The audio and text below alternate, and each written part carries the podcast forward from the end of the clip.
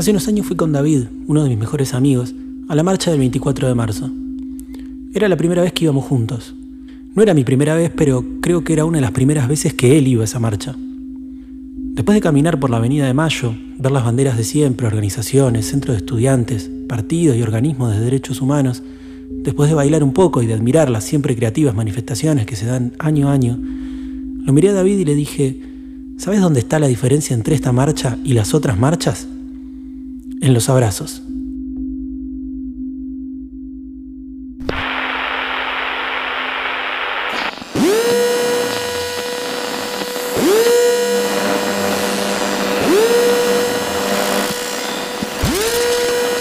LBJNS, el vuelo regular de Comodoro Rivadavia a Buenos Aires, el vuelo 811, fue interceptado.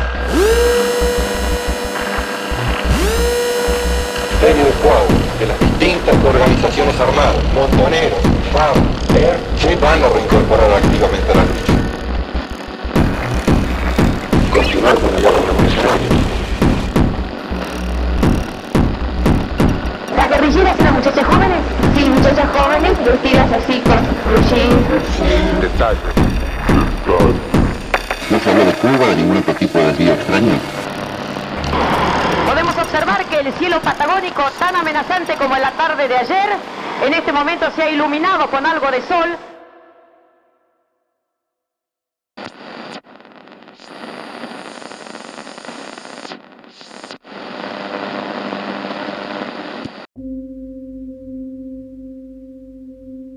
La masacre de Trelew es un hecho que siempre me impactó. Leí La Pasión según Trelew de Tomás Eloy Martínez a mis 15 años. Fue el primer libro político que leí en mi vida. Desde entonces y a través de otros libros, documentales, testimonios, fotografías y entrevistas, repasé los hechos mil veces. Me lo sé de memoria y siempre se repite en mí la misma coreografía. Siempre puteo al aire cuando el compañero de afuera no entiende la señal de los de adentro. Siempre pienso que el segundo grupo puede llegar a tiempo al aeropuerto. Siempre deseo que el primer grupo pueda esperar un poquito más, que ya llegan. Y siempre, pero siempre, lloro cuando llega el momento de la madrugada del 22 de agosto. Después de pensarlo mucho tiempo, me surgió la pregunta, ¿por qué volvemos a Trelew?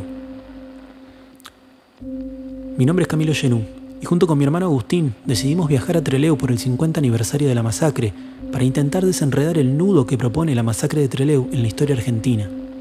Sean todos bienvenidos y bienvenidas. Esto es Volver a Trelew.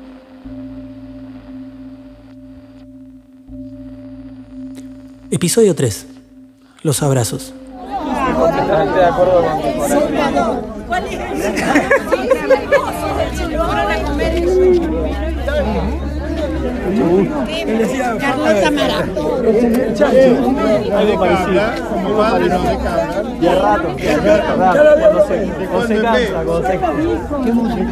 Los días que estuvimos en Trelew se presentaron como una burbuja, una especie de escenario alejado de una Argentina que se encuentra en tensión y que nos ha acostumbrado a estar siempre al borde del abismo.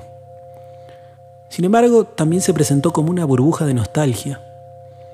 Poco a poco, los contingentes de todo el país fueron llegando y con ellos miles de historias deseosas de ser contadas.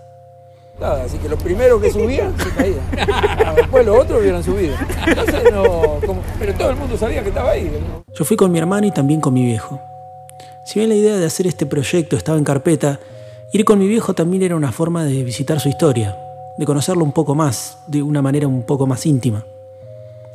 Cada día tenía un motivo, una actividad y una característica particular. Expresiones artísticas como obras de teatro, películas o presentaciones de libros, o jornadas militantes como charlas en la universidad o centros culturales, o mismo en sedes sindicales. De todos modos, algo que siempre me pasa es que disfruto mucho más de los momentos muertos. En alguna ocasión me tocó ir a ese tipo de viajes en los que se recorren decenas de ciudades en dos o tres días. Sin embargo, el día que más esperaba era ese que figuraba como día libre. Como que me daba la pauta de que ahí podía encontrar algo que no estaba en el catálogo. La figurita perdida, una gema escondida. En este caso creo que me pasó un poco lo mismo, porque los momentos que más disfruté fueron aquellos que estaban antes o después de las actividades, donde todas y todos los que estaban ahí recordaban sus historias. Qué lindo. che, qué lindo estos encuentros. Pero mirá, ni Tucumán, qué bárbaro. Hubo muchas historias entre Leu. Historias de la militancia, historias actuales, historias desde la militancia hasta la actualidad, de todo. Bien. Y, y después rápido, pudo subir rápido, porque sí. bajar es más Sí, fácil. El problema era la subida. Sí, sí, el problema era la subida. Muchas risas también, risas de nostalgia, sonrisas de recuerdos de aquellos que ya no están, risas de ocurrencias, risas de encuentros, carcajadas bien fuertes, risas de amistad. Eh, uno que le decíamos el robot, el tipo caminaba seis pasos y daba vueltas pa- como para fijar qué estábamos haciendo nosotros. Pero el tipo estaba Giraba. todo el día, un muchacho joven. Era una cámara de seguridad, digo, puta, no, moderna. Sí. una cámara moderna, ¿viste? Llegás, está, Empi- viste, empírica, cantando da empírica, vuelta. Sí, bueno. De todos esos tengo dos favoritos. Las risas seguidas de abrazos ante el encuentro con alguien que no se veía hacía mucho, y las risas de anécdotas graciosas en los momentos más duros. Esas risas son bien, bien profundas. ¿Cómo andas con la Biblia? Que dice, ya me lo fumé al Génesis. Le hacía papelito. Entre Leo, por supuesto, hubo muchos abrazos también. Abrazos de personas que no se veían hacía 10 años, otros 20 o 30, y otros que incluso la última vez que se vieron fue ahí mismo entre Leu, encerrados. Un abrazo al Vasco. ¿Cómo estás? Bien, bien, bien, bien. ¿Cuándo, ¿cuándo es que dale, Charlo? Eh, mira, la presentación de la imprenta es mañana a las 5 de la tarde. Mañana a las 5 de la tarde. Sí, Ajá. En, la ciudad universitaria, creo. En la, ah, ¿se ¿Sabía el lugar? El, O en la universidad. ¿Dónde? la- Creo que hay una Eh, universidad. Universidad. de la- ciudad Él es hijo mío. Sí, mucho gusto, Camilo. Mucho gusto. Mucho gusto. ¿Cómo le va a usted? Nosotros fuimos tres veces. De dos veces no pudimos bajar. Hubo abrazos de golpes bien fuertes en la espalda, seguidos de abrazos aún más fuertes, como si quisieran chequear con sus brazos que realmente esa persona estaba ahí, después de tantos años, después de tantas cosas. Incluso yo recibí abrazos de compañeros de mi viejo que, por carácter transitivo, su cariño con él era también un cariño que recibía yo.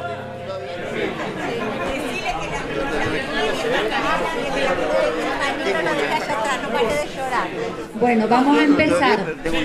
El día sábado hubo una presentación en un centro cultural, una casona hermosa, antigua, casi colonial, esas que se ven mucho en el Tigre.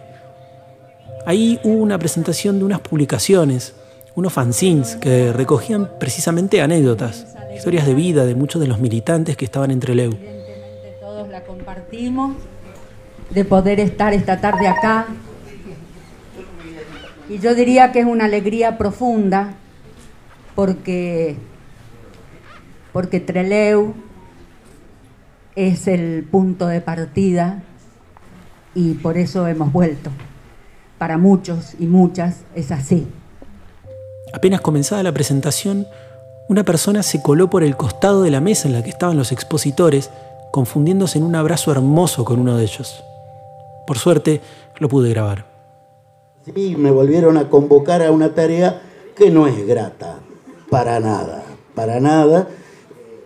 En primer lugar, negro querido, así cada rato, eh, es, es impresionante.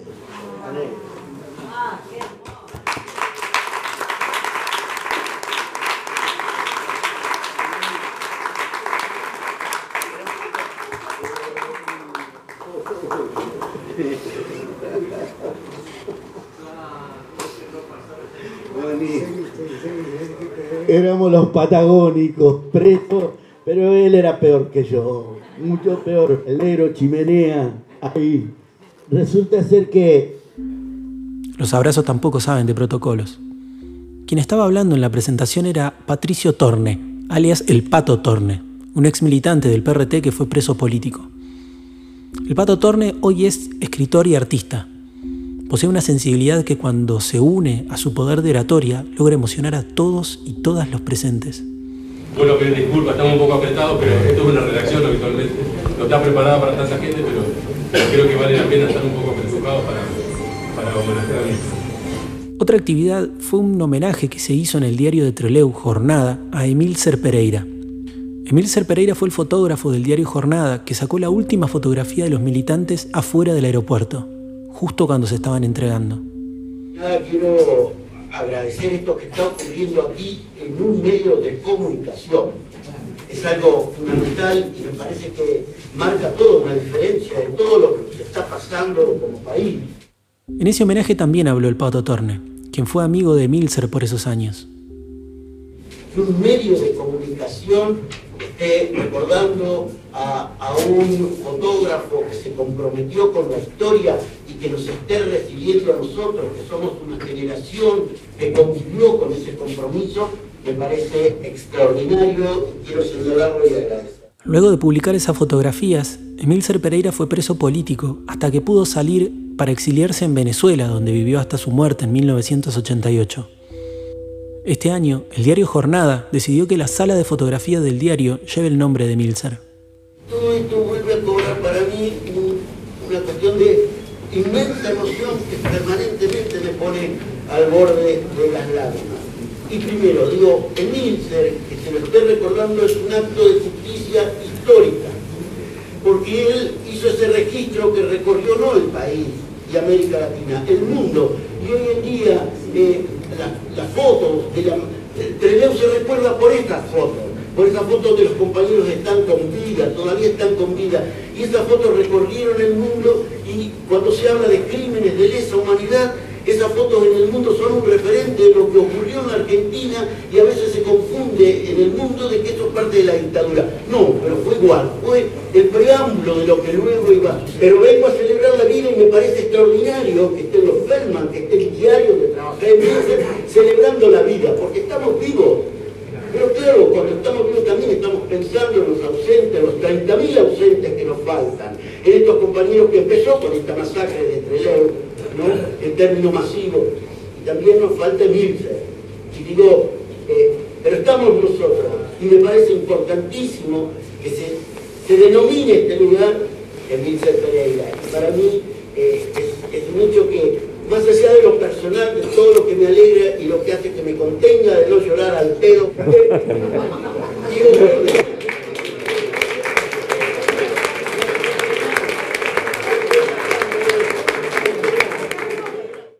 Ese llanto es un abrazo al que no está. Y si es por hablar de abrazos, las chicas en la cena me contaron uno tremendo. Ah, lo de tuyo, contá lo tuyo porque es muy lindo. Muy lindo, ¿no? A ella le había Pero dado- sí. leer en página No, no, 12. no, ¿cuál, cómo El es? abrazo de las chicas, ¿no lo leíste? No, no, no, ¿cómo es? Ella es Silvia Hodge, fue militante del PRT, estuvo presa en Rawson y participó de los preparativos de la fuga. Al igual que el resto de sus compañeras, después de la fuga de Rawson, Silvia fue trasladada a Devoto y salió en libertad con la asunción de Héctor Cámpora en el 73. Al poco tiempo se marchó al exilio a Italia. En el exilio, Silvia formó parte de lo que se llamaba Escuela de Cuadros, donde se daban clases de todo tipo a los militantes para formarse políticamente. Y yo siempre había estado trabajando en las escuelas de cuadro. Entonces querían hacer en Italia, solamente en Italia, escuadras de cuadro. Y hubo cuatro, realmente. Un día a Silvia le llegó una postal con un mensaje de amor. Si sos terriblemente joven, te cuento que una postal era una foto impresa sobre cartón, que detrás tenía un espacio para poder escribir. La postal que le llegó a Silvia, en verdad, se dirigía a Luisa, su seudónimo, y fue enviada por su novio desde Botafogo, una de las playas más famosas de Río de Janeiro. A Silvia, o en este caso a Luisa, su novio le pedía que ordene todo, que planche y guarde su ropa y lo vaya a visitar a Botafogo. Yo iba a dar clase. Entonces me mandan una carta de amor que dice, con la, con- era la tarjeta de Botafogo, se veía la montaña de Botafogo, de Río. Pero Silvia no tenía novio y nunca había ido a Botafogo. Bueno, te espero, mi amor, vení para que dore tu piel. Bueno, una huevada de amor así. Plancha bien tu ropita, vas a hacerla más linda. Rápidamente, Silvia se dio cuenta de que esa carta de amor era en verdad una cita que el partido le dio para reencontrarse con ella. Por eso, Silvia decidió ir con su hijo Antonio hacia Botafogo.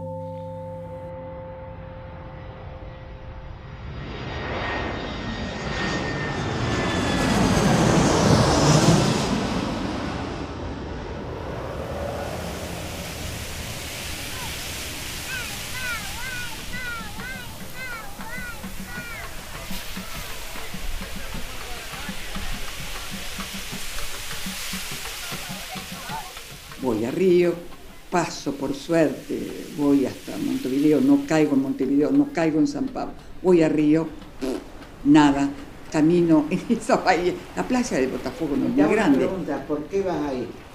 Y porque está la imagen de Ah, Botafogo. porque tenías la tarjeta. Claro, me digo, tiene que ser ahí. Solo había un problema. La postal no indicaba ni el día ni la hora del encuentro.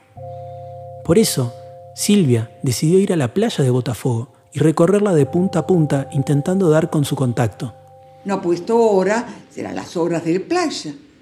Yo ten- mi hijo era chiquito, dos años, Mempa, eh, ni siquiera, viste, estaba rojo, compraba protección con la poca guita, tenía casi guita, viste. Bueno, hasta que el tiempo pasó, el, el dinero se me fue agotando, yo comía bananitas, y le compraba la comida para Antonio, que dividía una para la mañana y una a la noche, y me terminé mudando a un hotel muy, muy barato de inmigrantes portugueses en Flamingo, que es un barrio popular de Río. Los días pasaban y Silvia seguía sin encontrar a su contacto. Y eso generaba dos problemas. Por un lado, los recursos se le iban acabando. Y por el otro, la posibilidad de que la descubrieran aumentaba. Y un buen día, una muchacha, se notaba que debía tener un estilo, no era un brasilero, se acerca y, claro, ella escuchó. Yo le decía a mi hijo Antonio, esto, hay que tener cuidado lo que uno dice, no vaya a ser que sean los servicios, viste, que están, porque ya habían agarrado gente en Brasil. Había que tener mucho, mucho cuidado. Y a veces, a veces, los veías en la playa con la 45 acá y un diario que tapaba y vos pasabas y el tipo levantaba un poco el diario y vos veías la 45. O sea, que estaban ahí los servicios. Me mira y me dice, mirándome los ojos, ¿vos sos Luisa? Yo dije, mira, fueron fricciones segundo. Si digo sí, tal vez me salvo porque es una compañera, o tal vez no, no es una compañera. Bueno, no, ni, ni razoné, empecé a llorar. Y me dice, pero hermana, ¿dónde te metiste? Te buscamos por todos lados. Yo escribí la carta de amor. Te decía, planchá tu ropa. No plancho. Planchaste la ropita. Y no la carta. Estaba la cita en limón escrita en la carta. Para que la postal pasara los distintos controles, era necesario mandar mensajes encriptados. En este caso, a simple vista la postal tenía un mensaje de amor, pero por encima de ese mensaje, la postal tenía la hora y el día de la cita escrita con limón. La postal le pedía a Silvia que planche su ropa, pero en verdad lo que tenía que planchar era la misma postal. Si Silvia hubiera planchado la postal, el calor de la plancha hubiera mostrado el mensaje secreto.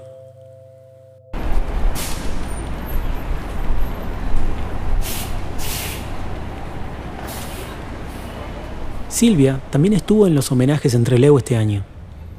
Como comenté antes, las jornadas fueron de muchas emociones. Y los traslados de actividad a actividad se daban en colectivos, donde se aprovechaban los trayectos para contar anécdotas, conocerse, recordar historias y también cantar. El colectivo que trasladaba a Silvia no fue la excepción. Y entre tema y tema, Silvia pidió una canción en particular. Según parece, y como era de esperarse, a Silvia le tocó un colectivo donde lo que salía mucho era el cancionero latinoamericano setentista. Silvia le pidió un tema a la compañera que tenía delante. Esa compañera le dice que sí, pero también Estaban cantando y yo digo, no sabés cantar la decimoca porque pensé en la compañera montonera que la cantaba, ¿te acordás? Las, las eh, Aidar. Aidar, tan lindo. Dice, sí, la cantaron. Y al rato se gira y me dice, ¿vos no tenés un hijo que se llama Antonio? Digo, sí. Y entonces me mira profundamente y me dice, ¿te acordás en Flamingo? En la, ¿Te acordás? Que no planchaste. ¿No la veías desde ese día? Habían pasado 45 años. Qué fuerte, ¿eh? Qué fuerte. Ay, nos pusimos a llorar como niña, mira. Fue terrible. Todo el mundo lloraba porque había varias compañeras que escucharon. Le explicamos. Ah, todo el mundo lloraba. Quedando firme la condena y reconocido los hechos, hoy se sigue esperando la extradición de Roberto Guillermo Bravo, quien eludió la justicia argentina durante todos estos años. Con perseverancia y a partir de una presentación legal ejemplar, se expuso y sentó en el banquillo a los acusados de dicho asesinato en los tribunales de Estados Unidos. Allí, familiares iniciaron una demanda civil y Bravo fue condenado como responsable de la masacre de Trelew abriendo una corte importante para lograr la definitiva extradición y juzgamiento de ese asesinato. Por eso, hoy, más que nunca, la consigna está vigente. Juicio y castigo a los genocidas, porque ellos saben que a donde vayan los iremos a buscar. ¡Olé, olé! ¡Olé, hola! ¡Olé, olé!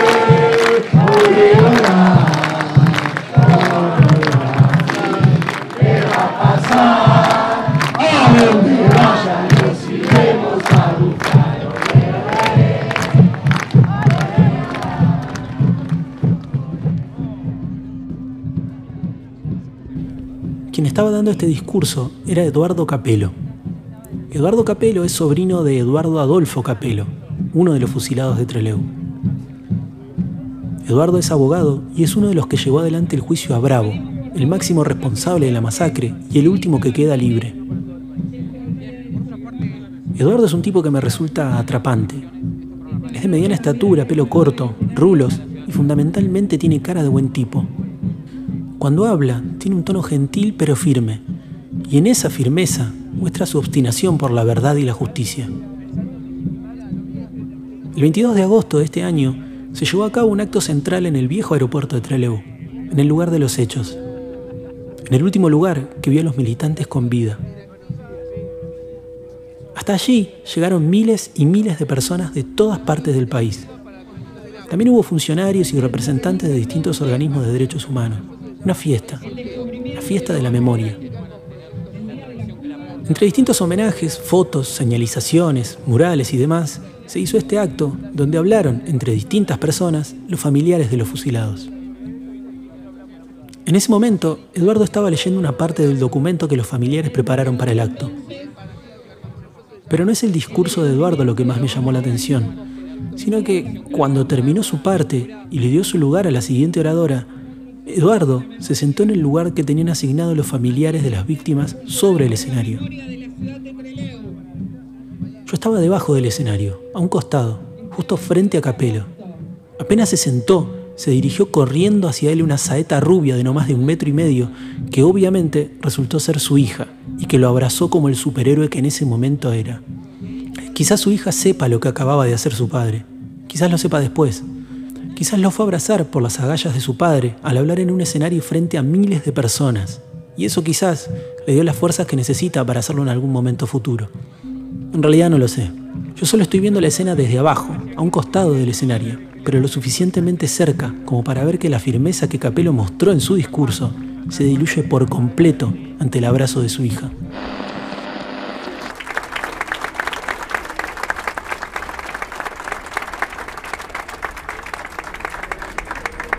Bueno, hola, yo me llamo María Sabelli, soy la sobrina de María Angélica Sabelli. Acá también conmigo está mi papá sentado acá enfrente, que José Sabelli, José Miguel Sabelli.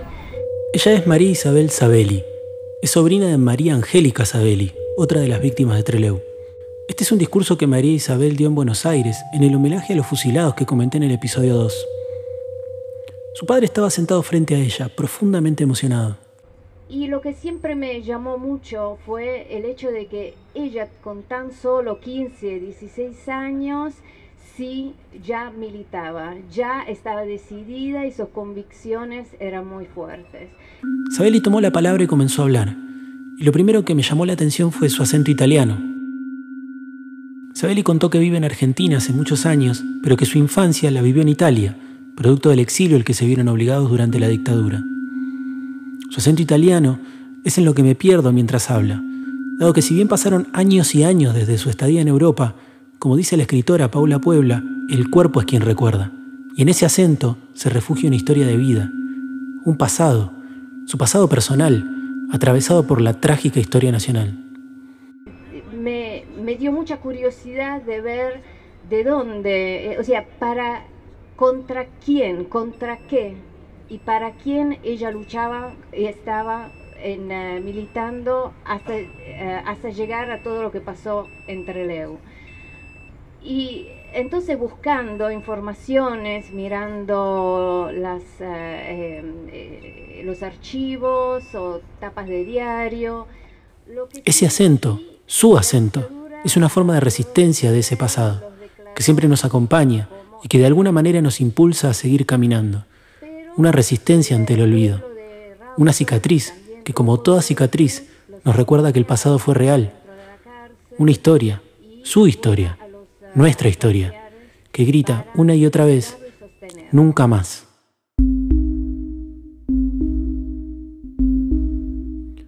Volver a Treleu es un podcast que hicimos en conjunto mi hermano Agustín Genú y yo, Camilo Genú. El diseño de las portadas estuvieron a cargo del Rata Vega.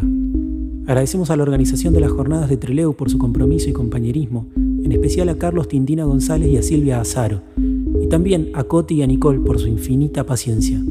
También agradecemos a quienes nos dieron sus testimonios para estos episodios, como a mi viejo y muy especialmente a Alicia Sanguinetti y a la Brigada de Mujeres, quienes tan generosamente brindaron sus testimonios y me dieron una de las mejores cenas de mi vida. Por último, el relato de la carta de mi viejo en prisión estuvo a cargo de Quique Pessoa, quien muy desinteresadamente la grabó y nos la dio. A él también, muchísimas gracias.